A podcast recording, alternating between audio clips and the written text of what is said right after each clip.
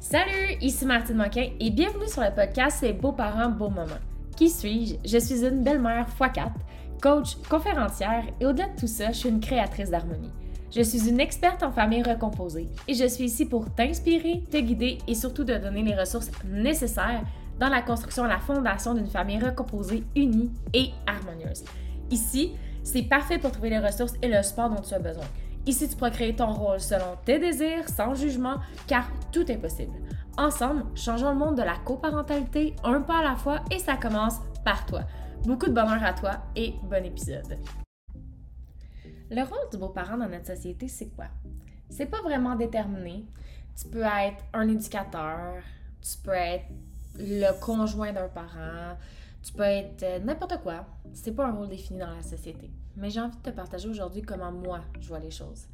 Pour moi, être un beau-parent, c'est d'être un éducateur supplémentaire pour les enfants. C'est d'être quelqu'un de présent, c'est d'être quelqu'un d'investi en respectant tes limites. C'est être quelqu'un qui a une bonne écoute, qui a une bonne communication. C'est pas quelqu'un qui va faire violence aux enfants. Et c'est quelqu'un qui est quand même assez heureux. OK? En fait, en, disant ça, je me décris moi-même. J'ai pas la science infuse, mais je peux te garantir que je pense que je suis une bonne mère. C'est pas toujours évident d'être une bonne personne pour des enfants qui ne sont pas les nôtres, mais j'essaie de faire ce que je peux à chaque jour. Comme je te disais, ça vient pas avec un rôle défini, mais tu sais, faut réaliser aussi que quand que tu dates quelqu'un qui a des enfants, et que tu décides de mettre en couple avec lui, tu n'acceptes pas juste la partie euh, de ton amoureux ou de ton amoureuse. Tu acceptes aussi les enfants qui vont avec. Tu n'as pas le choix. Euh, à moins que ce soit un parent euh, qui délaisse ses enfants, tu n'auras pas le choix d'être là pour les enfants. Que ce soit en garde classique, que ce soit en garde partagée, peu importe, je pense que c'est important d'être là. C'est important d'être là parce que tu deviens un modèle pour les enfants. À un moment donné, avec les années, les enfants vont finir par faire comme toi, parler comme toi, puis penser comme toi.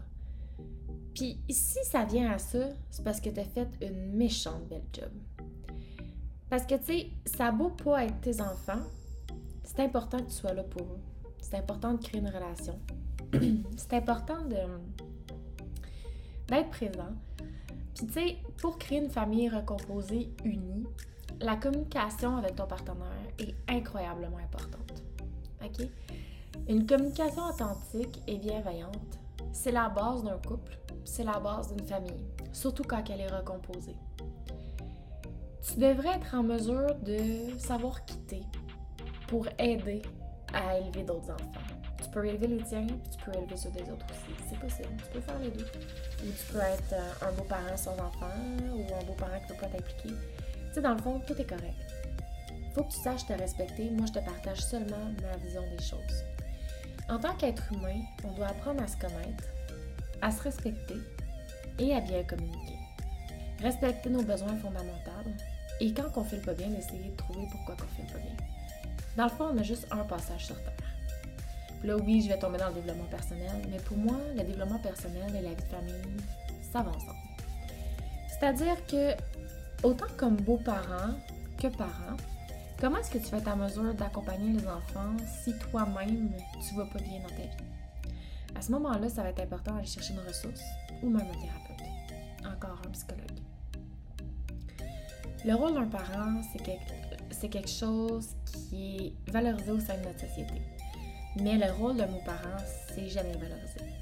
Combien de fois est-ce que j'ai dit que les gens me demandaient est-ce que tu as des enfants, puis je leur disais oui, j'ai quatre filles.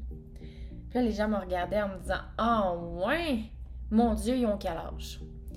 Puis là, je me, je me disais à moi-même, tu sais, les filles de mon conjoint, je les considère comme les miennes. J'ai pas besoin de, les avoir accouchées pour dire qu'elles sont comme les miennes, OK? Mais pour les autres, tu sais, des fois, je me disais, ah oui, j'ai quatre enfants, puis j'aurais aimé ça que la, communication, puis que les questions s'arrêtent là, mais les gens sont curieux. Je me faisais souvent poser la question Oh my God, Mathis a eu à quel âge? Parce qu'il y a 15 ans, qui, qui est dans le fond entre la plus grande de mon chum puis moi. Elle a 15 ans, j'ai 30 ans. Tu sais, 15 ans, ça fait beaucoup, mais quand tu as 20 ans, ça paraît pas. Parce que mec, elle a 20 ans, je vais avoir 35 ans. Et là, je me sentais toujours obligée de, d'expliquer la situation, de dire que c'était pas comme c'était pas mes enfants, mais c'était comme les enfants. Puis à un moment donné, je me suis juste dit, OK, mais pourquoi j'accepte juste pas de dire oui, je suis belle-mère de quatre enfants ou oui, j'ai des enfants? Je me sentais mal parce que, en fait, j'avais peur. J'avais peur parce que les gens jugent ça. Les gens vont me dire, OK, mais toi, t'as pas d'enfants, t'attends quoi pour avoir des enfants? Mettons, c'est pas Fait que là, les gens tombaient dans le jugement, puis j'étais pas capable de faire face et de prendre position dans mon rôle que j'aime tant. Puis aujourd'hui, je suis capable de prendre position. Puis aujourd'hui, je veux prendre position pour tous les beaux-parents. Parce qu'on ne devrait pas avoir à se justifier du fait que ce ne sont pas nos enfants pour dire que oui, on a des enfants. On ne devrait pas avoir à justifier. les gens devraient arrêter de poser des questions. Oui, je suis belle-mère de quatre enfants. That's it. J'aurais pas besoin de me justifier autrement. Puis, je me considère et je vous considère comme des éducateurs supplémentaires avec les enfants. Souvent, les enfants vont avoir une mère, un père, un beau-parent ou peut-être deux beaux-parents. Tu sais, dans le fond, c'est tous des adultes. On est tous des adultes qui les aiment, ces enfants-là. Puis pour moi, là, ça, ça vaut tout l'or du monde. L'amour est seulement multiplié dans une famille recomposée. Elle n'est pas soustraite. Puis, tu dois être en mesure de savoir qu'est-ce que tu veux faire, puis qu'est-ce que tu veux pas faire. Qu'est-ce que je veux dire par là? C'est que, tu sais, des fois, les enfants vont avoir des cours. Est-ce que tu as envie de faire les transports? Est-ce que tu as envie de t'engager là-dedans? faire les soupers, faire les devoirs? Tu sais, il faut que tu saches savoir c'est quoi tes limites pour les poser. Puis il faut que tu sois en mesure de parler avec ton conjoint pour expliquer tes limites et pas aller au-delà de tes limites. Ça, c'est quelque chose de super important. En tout de ça, la communication doit être vraiment bonne avec ton conjoint. Parce que, oubliez pas que dans une famille recomposée, c'est une famille traditionnelle éclatée. Ça se peut, ça se peut qu'il y ait des blessures des blessures d'abandon, des blessures émotives. Ça se peut que les enfants aient de la difficulté à vous apprécier au début. Ça se peut même que votre conjoint se demande si c'était la bonne personne pour lui. Ça se peut, dépendamment combien de temps que les gens sont séparés.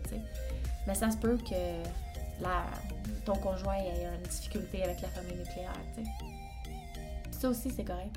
Parce qu'on a chacun nos cheminements différents.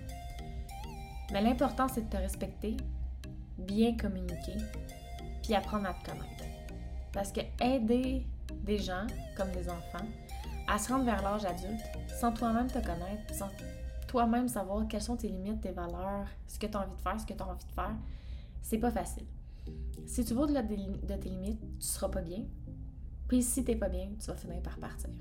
Ou sinon, tu vas mal communiquer. Sinon, tu vas être fâché. c'est pour, ça, pour ça que je te dis que c'est tellement important de respecter tes limites. Fac, le rôle d'un beau-parent, en fait, c'est quoi? C'est pas écrit dans le ciel, il n'y a pas de manuel. Le rôle du beau-parent, c'est celui que tu as envie de créer pour toi. Dans le fond, là, c'est pas comme être un mère, une mère ou un père, on n'est pas vraiment d'attente. Fait que tu as le droit de créer ton rôle à ta propre image, selon tes besoins, selon tes valeurs et selon tes limites. Moi, je, moi je, te, je te recommande fortement de savoir qui tu es afin de connaître quel genre de beau-parent tu as envie d'être. Puis peu importe qu'est-ce que tu as envie d'être, c'est correct. C'est important de te respecter. C'est important de communiquer avec ton conjoint. Donc pour moi, c'est ça être un beau parent, c'est de créer un rôle qui nous convienne. Si depuis un moment tu cherches à créer plus d'harmonie au sein de ta famille recomposée, j'ai construit un outil spécial afin que tu puisses combler ton besoin, être heureux et créer une famille unie.